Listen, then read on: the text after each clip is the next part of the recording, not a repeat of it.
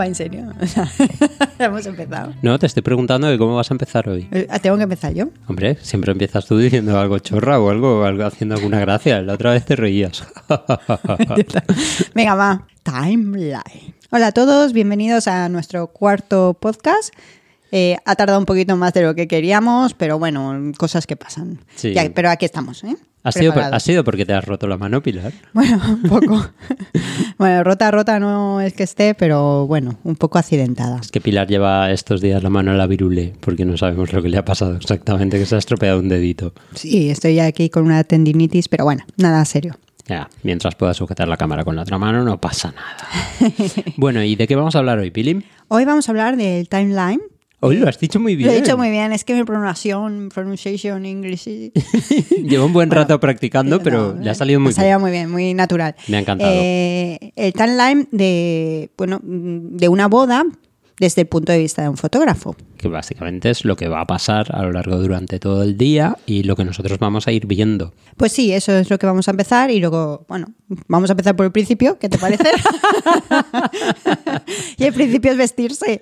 Así que, bueno, eh, muchas veces eh, las parejas de novios eh, quieren, eh, tienen la idea de vestirse juntos. Y, la, y la- el 90% de las veces es una utopía. Sí, desgraciadamente sí, porque sí que hemos hecho bodas en las que eh, se han vestido juntos los novios y la verdad es que queda muy chulo. En el fondo es lo mejor. O sea, cuando... si- hoy por hoy prácticamente todas las parejas que se van a casar llevan un tiempo viviendo juntos y están viviendo juntos.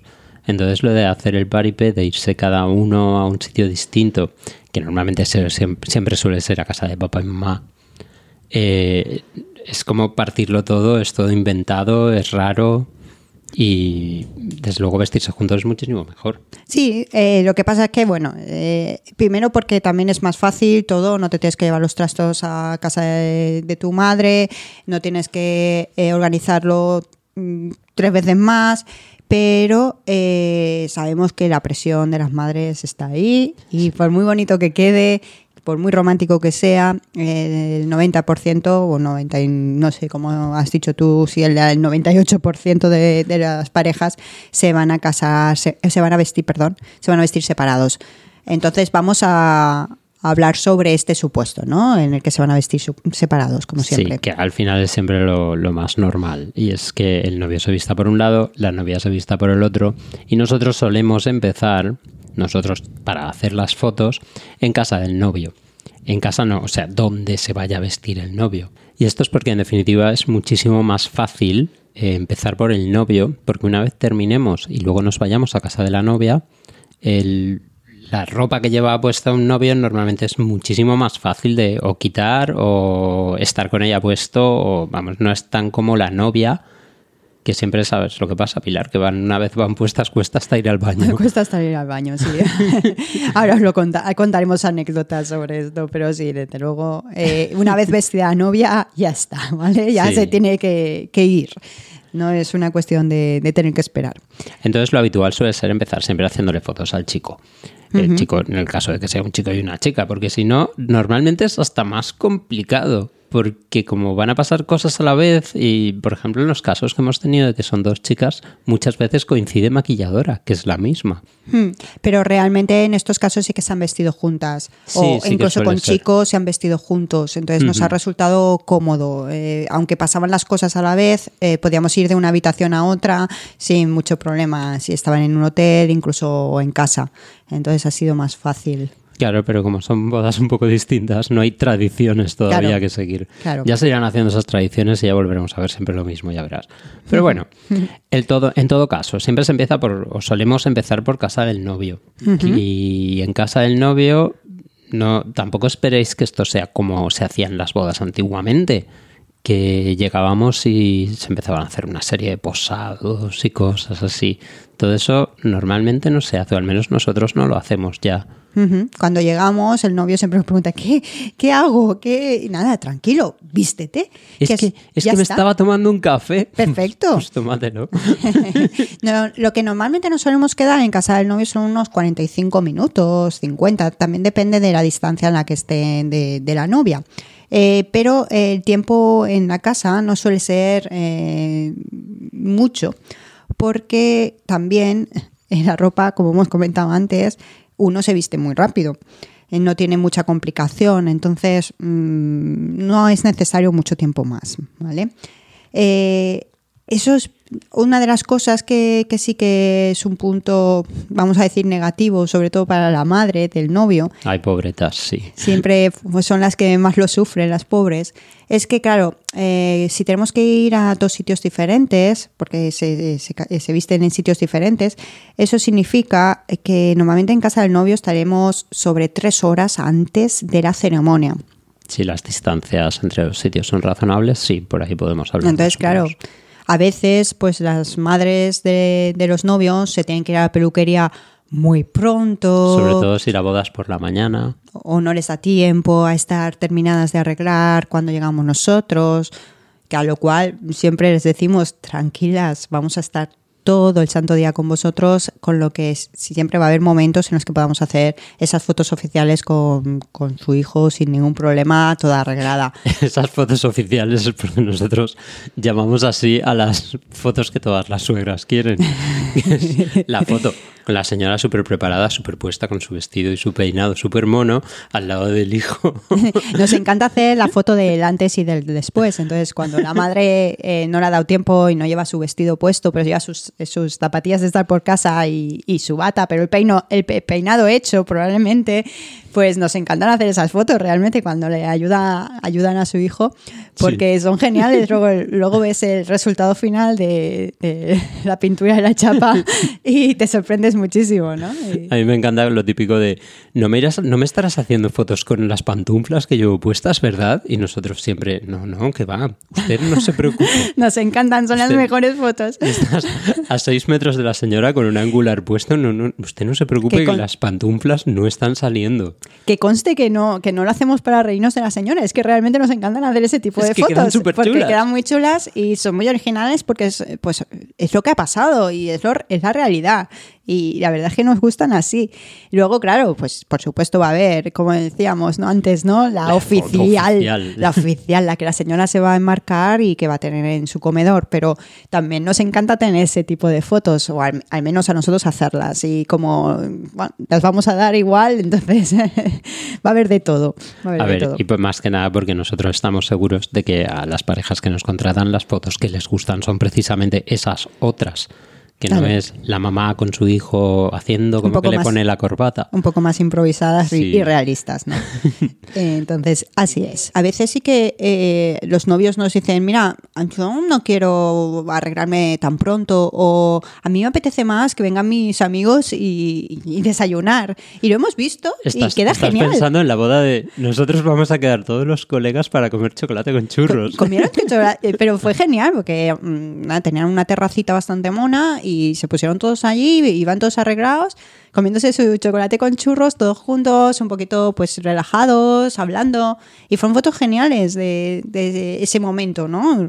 Es No que lo sé. importante de, de todas estas, de las fotos estas que se hacen antes de la boda, es no se trata de los preparativos. O sea, de, oh, mira cómo me pongo el traje. Nosotros pensamos que es más lo que estaba pasando antes de que nos casásemos. Es decir, tratar de hacer fotos de cómo era el ambiente en la casa, de si estaban nerviosos, de si estaban tranquilos. Creemos que es muchísimo más bonito. Al menos a mí personalmente me gusta muchísimo más que cuando llegas a un sitio y está ya todo el mundo esperando prácticamente para que le hagas la foto del grupo. Que sepáis que siempre que llegamos a casa del novio o de la novia, lo primero que hacemos es ir a buscar el calendario de la, de la cocina. Así. Porque siempre hay un círculo en el día de la boda y pone boda. Y nos encanta. Y es una de las fotos que no, que no falla, ¿no? Claro, pero es que es una foto muy bonita además. Mm. Y una vez acabamos con el novio, pues dependiendo de lo lejos que viva, bueno, dependiendo, viva lejos o viva cerca, nos vamos a por el vehículo que llevemos en esa ocasión y nos vamos a casa de la novia. Y en ¿Qué? casa de la novia, Ahí estamos más rato, ¿eh? alrededor de una hora larga, hora y media por ahí, ¿no? Exacto. Porque ahí hay muchas cosas. Sí, siempre es normal que, por un lado, el traje de la novia cuesta muchísimo más de poner, porque siempre es más historiado que el típico traje de chaqueta o incluso un smoking que pueda llevar el novio. Pero en el caso de la novia, siempre hay más cositas, más detallitos.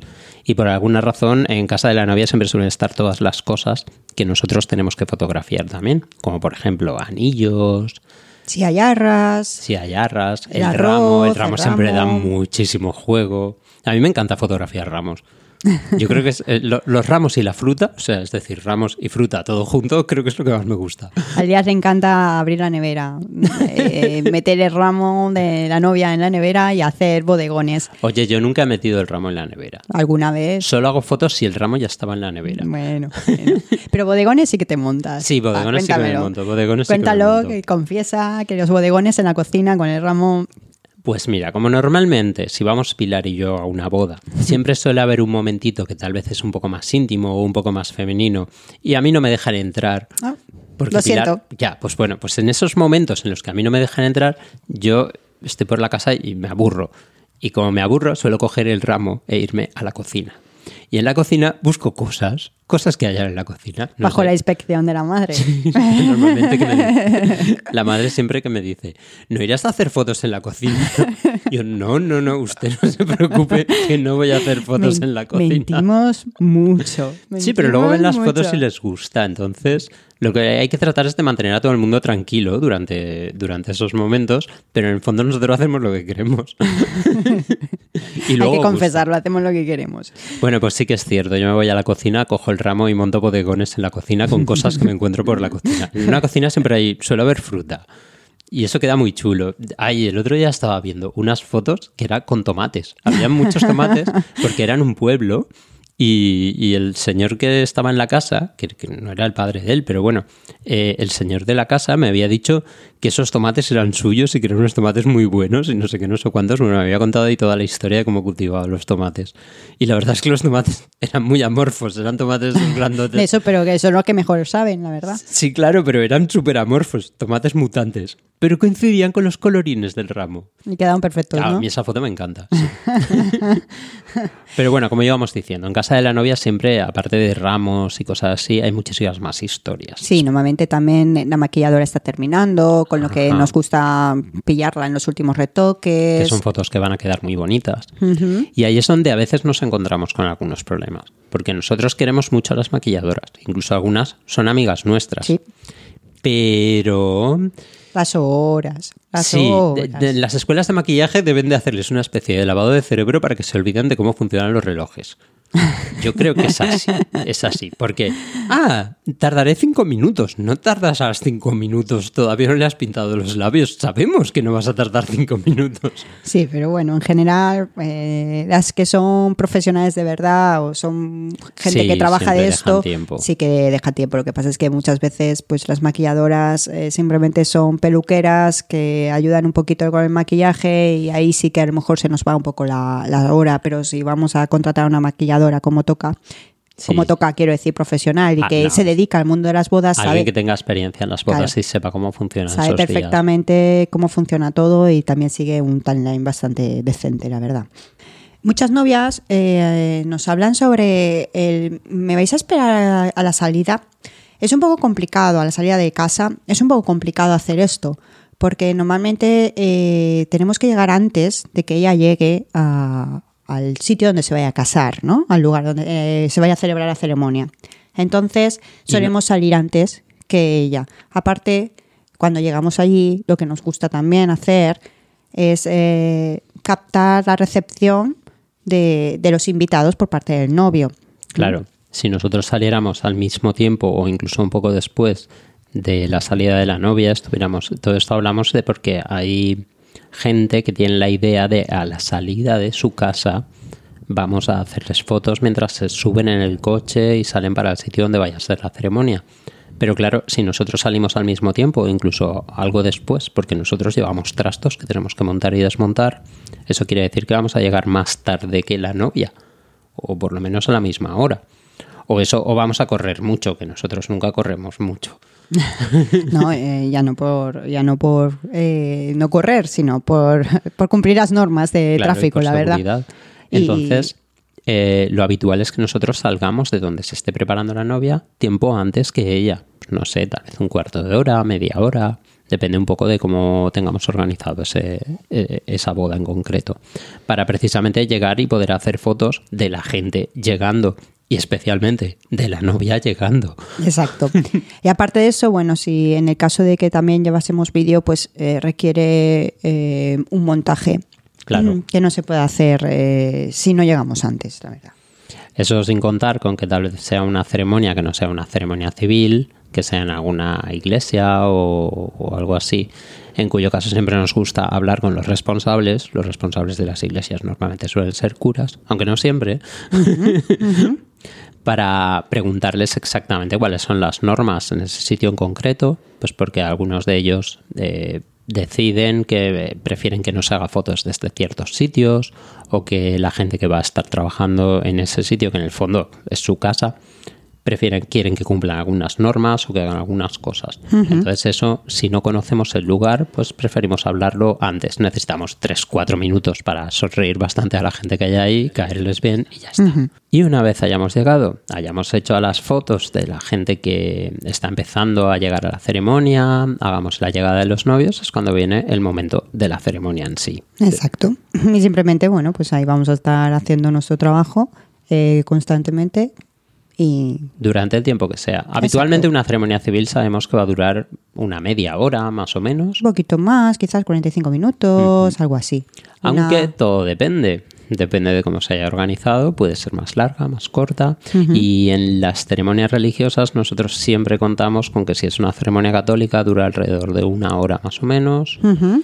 Aunque Y- hemos llegado a ver de tres horas, Efectivamente. pero bueno, va, eh, depende del tipo de boda o de ceremonia o de religión que sea. O sea, que De hecho, nosotros estos últimos años hemos hecho bastantes ceremonias neocatecumenales. ¿Lo he dicho bien, Pilar?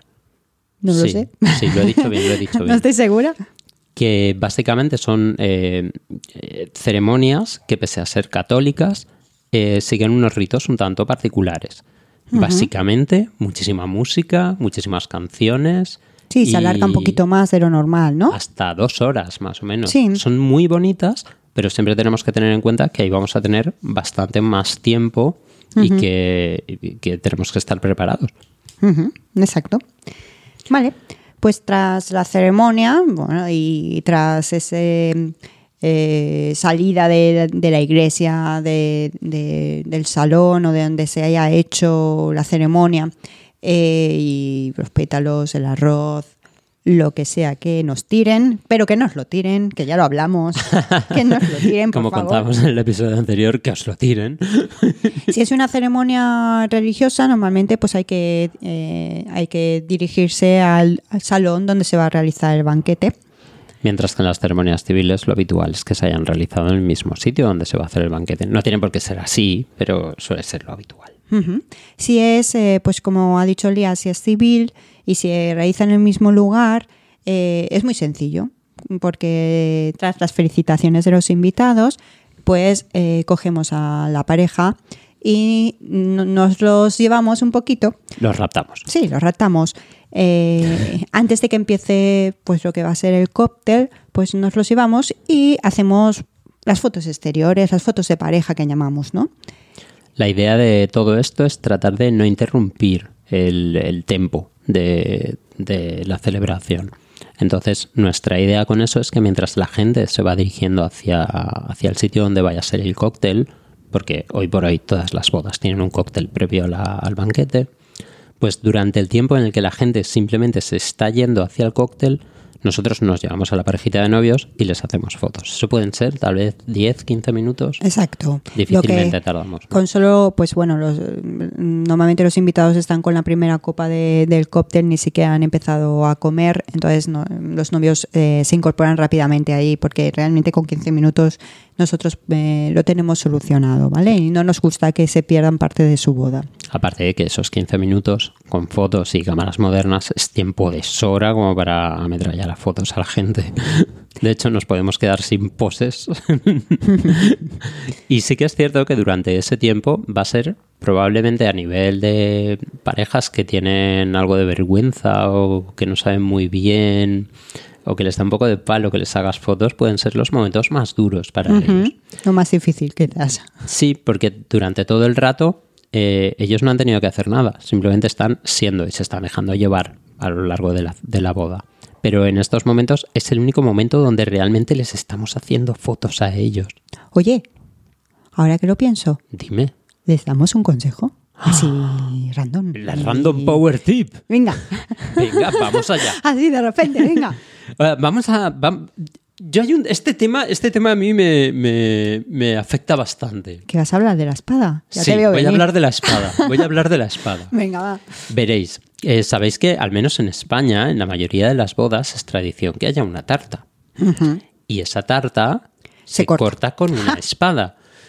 A veces ya no ya con una espada, sino con un cuchillo muy grande, con un arma blanca, algo que corta. Y es un momento, o sea, yo lo veo y es como, esto es peligrosísimo. O sea, aquí la gente comete grandes errores y un día va a pasar una desgracia.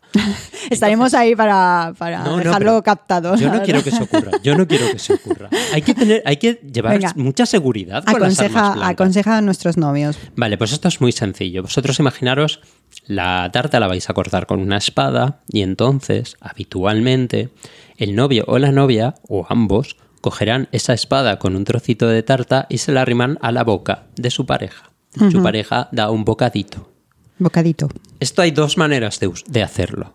La manera normal, de gente que no se lo espera, no sabe, no ve el peligro, no ve el... el- el- el No terrible- visto muchas bodas. no, no, he visto muchas películas en Sí, las que sí. puede pasar esto. Tan, bueno, en fin. Hay dos formas de hacerlo. Una es llevarse la espada a la boca como si fuera un calipo. He dicho calipo. No, no, está bien. Calipo es para todos los públicos. Bien. Maravilloso ejemplo. Una es llevarse la espada a la boca como si fuera un calipo. Pero vosotros tened en cuenta que eso es un pincho. Y que a lo mejor habéis bebido un poco. O que no estáis a tope. Y si te vas un poco para adelante, es que eso es peligrosísimo. Es que te puedes hacer daño. Además, no queda muy fino. No.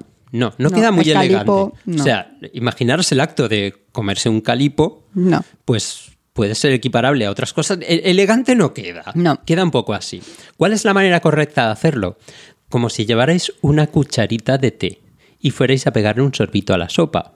Es decir, la espada, en vez de ponerla en 90 grados, totalmente perpendicular a vuestra boca, la ponéis de lado.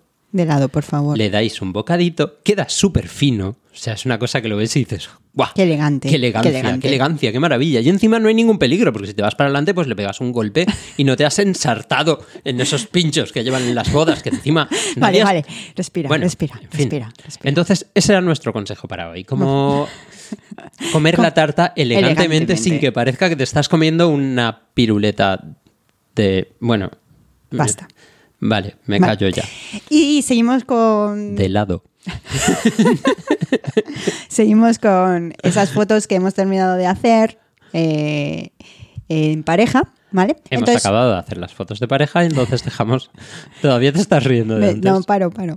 Entonces, la pareja se, bueno, la pareja de novios se va a incorporar en el cóctel y siempre les decimos que es el momento mm, maravilloso y fantástico para aprovechar y hacer fotos de grupo. ¿Y por qué? Porque durante esos momentos en el cóctel, vosotros seguro que vais a quereros hacer fotos con diferentes grupos de gente. Esos grupos de gente serán pues los amigos del pueblo, los amigos de la universidad, eh, la familia de un lado, la familia de otro lado, pero son grupos diferentes que es muy probable que no se conocieran entre sí. Como estamos todavía en el cóctel, que no ha habido fiesta, ni banquete, ni nada, entre ellos probablemente tampoco se conozcan. De modo que cuando llegan al cóctel están todavía separados en los distintos grupos. Y la pareja de novios cuando llega va a ir saludándolos a todos.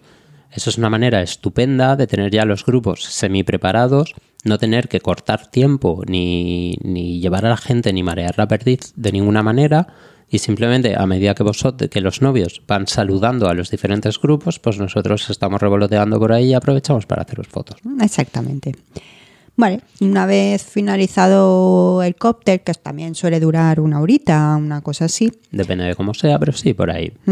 pues eh, la gente se va hacia el salón y se va sentando. Y en el salón, ahí ya simplemente por nuestra parte vamos a dejar correr el tiempo. Exacto. En el salón y durante la comida o la cena pueden pasar un millón de cosas.